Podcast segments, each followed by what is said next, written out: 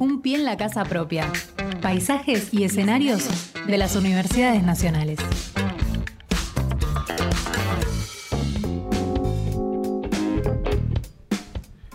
11 y 41 de la mañana parece que hemos podido establecer la comunicación con Mario Volpe, eh, subdirector del Instituto Malvinas de La Plata. Hola Mario, buen día. Fernando Pearson es mi nombre, estoy con Axel Govetnik y bueno, queríamos este, charlar, aunque sea unos minutos contigo, acerca de esta desagradable situación que estamos viviendo por parte de las embajadas del Reino Unido, de Gran Bretaña y Irlanda del Norte con este concurso. Eh, que, dice por qué me gustaría conocer a mis vecinos de las Islas Falkland. Me gustaría tu opinión al respecto y qué se puede hacer. Bueno, bueno buenos días a todos, a todas. Gracias por, por comunicarse.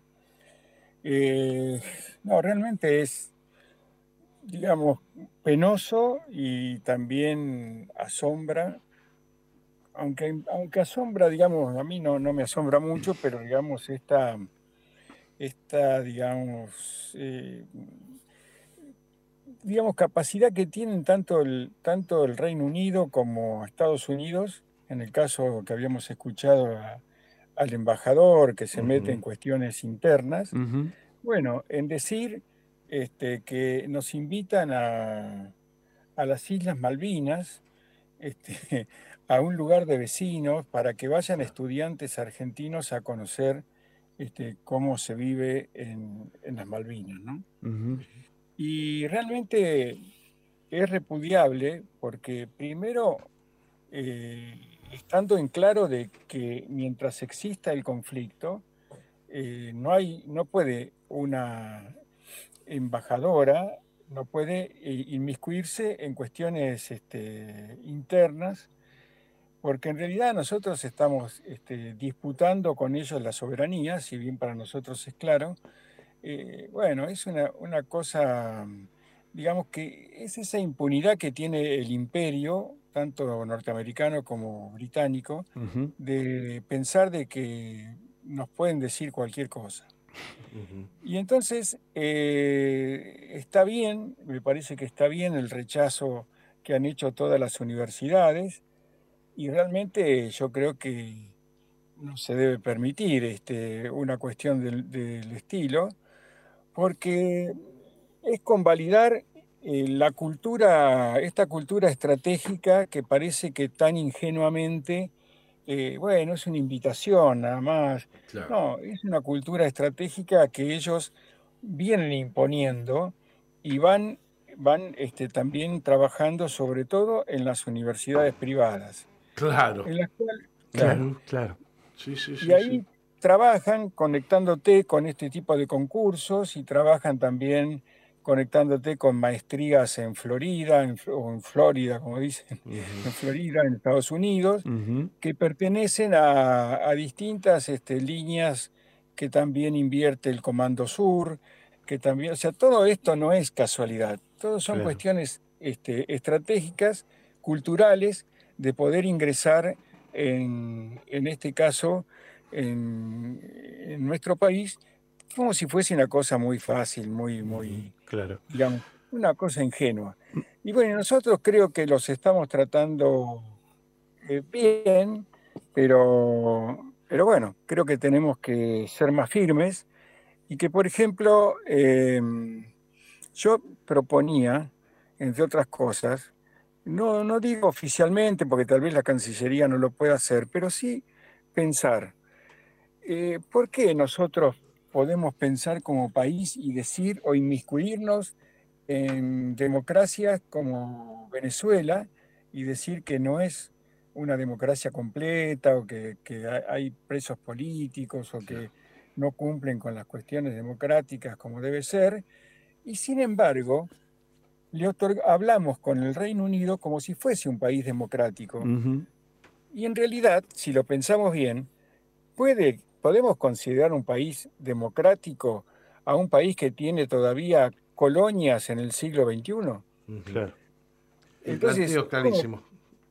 ¿eh? ¿cómo, puede ser que nosotros los consideremos dentro del ámbito democrático a estos países que todavía no le otorgan, no otorgan, por ejemplo, bueno, en Malvinas la soberanía a nosotros, no, no le dan a los chagosianos finalmente su, su total libertad. Ahora que están perdiendo, este, en este caso están perdiendo en, en la justicia, digamos, internacional, pero les crean, crean unilateralmente cuestiones para que ellos no puedan pescar y autosustentarse en el Índico. Mm. Y así este, estos países no deberían ser considerados democráticos. Tal cual.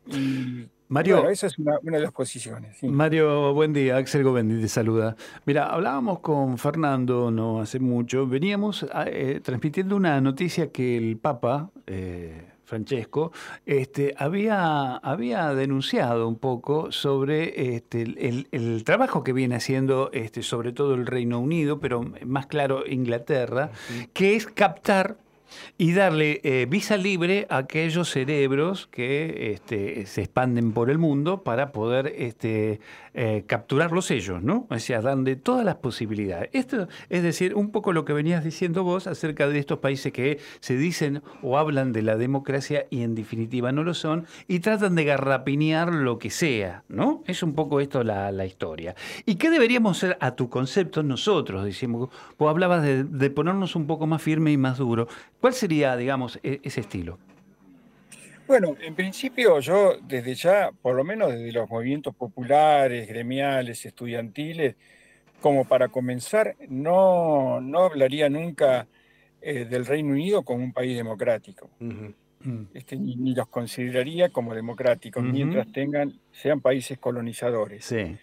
Después denunciarlos permanentemente en todas estas cuestiones que ellos eh, actúan sobre eh, unilateralmente y sobre todo eh, presionando y bueno, aprovechando sus recursos económicos, metiéndose en la política interna de los países.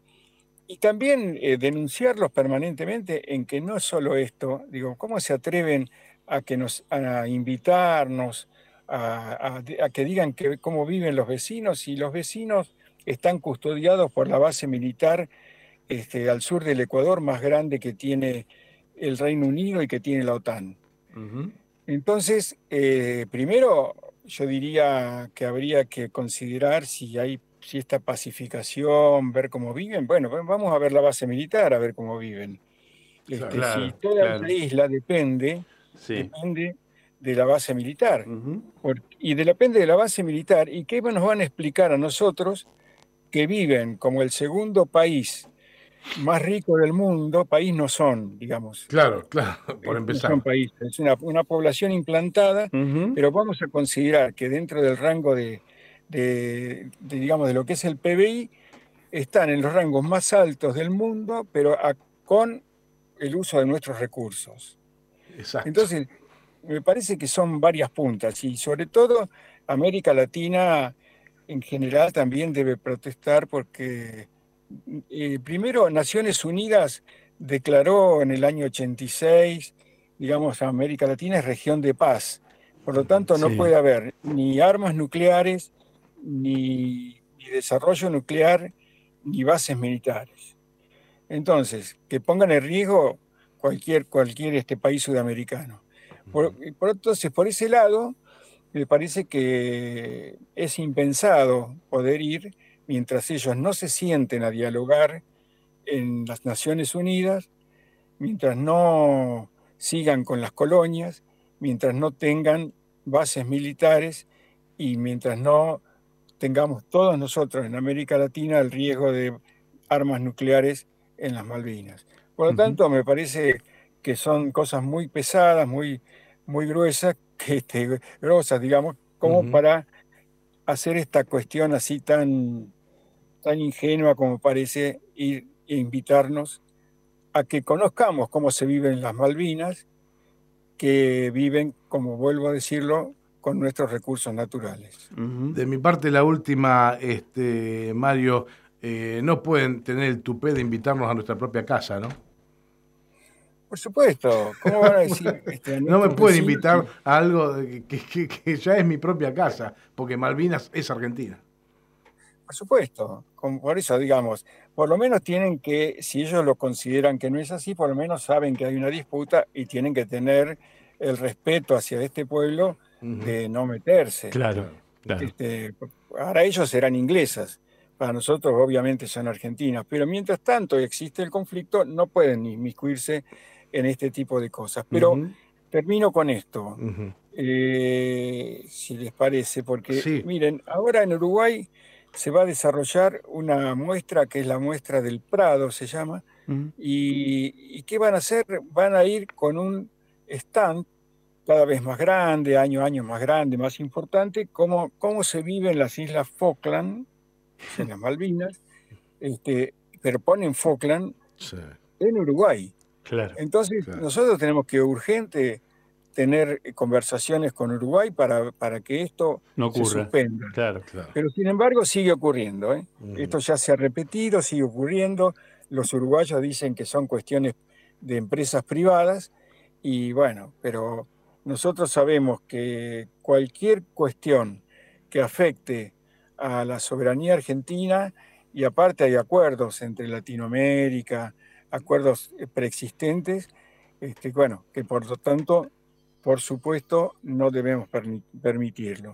Y bueno, y otra cosa que hay que hacer es reactivar rápidamente la CELAC, hay que reactivar UNASUR, hay que aprovechar que dentro de todo hay un giro de los países latinoamericanos hacia gobiernos que, no son neoliberales, ¿eh? tanto Costa Rica como Chile, como, bueno, en distintos, distintos espacios, Uruguay posiblemente, este, como va a haber en Brasil, este, perdón, dije Chile, este, en Bolivia, bueno.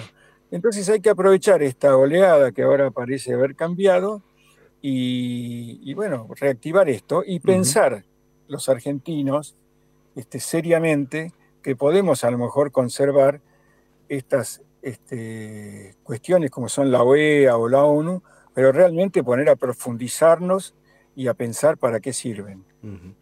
Mario Wolpe, subdirector del Instituto Malvinas de La Plata, muchísimas gracias por el esfuerzo hecho, porque sabemos que no fue fácil la comunicación, sabemos que estás ocupado, así que doblemente agradecidos por la comunicación. ¿eh? gracias a ustedes por, difundir y bueno, a disposición de ustedes. Muchas gracias. Cada momento. Podés escuchar nuestras entrevistas en radio.undab.edu.ar.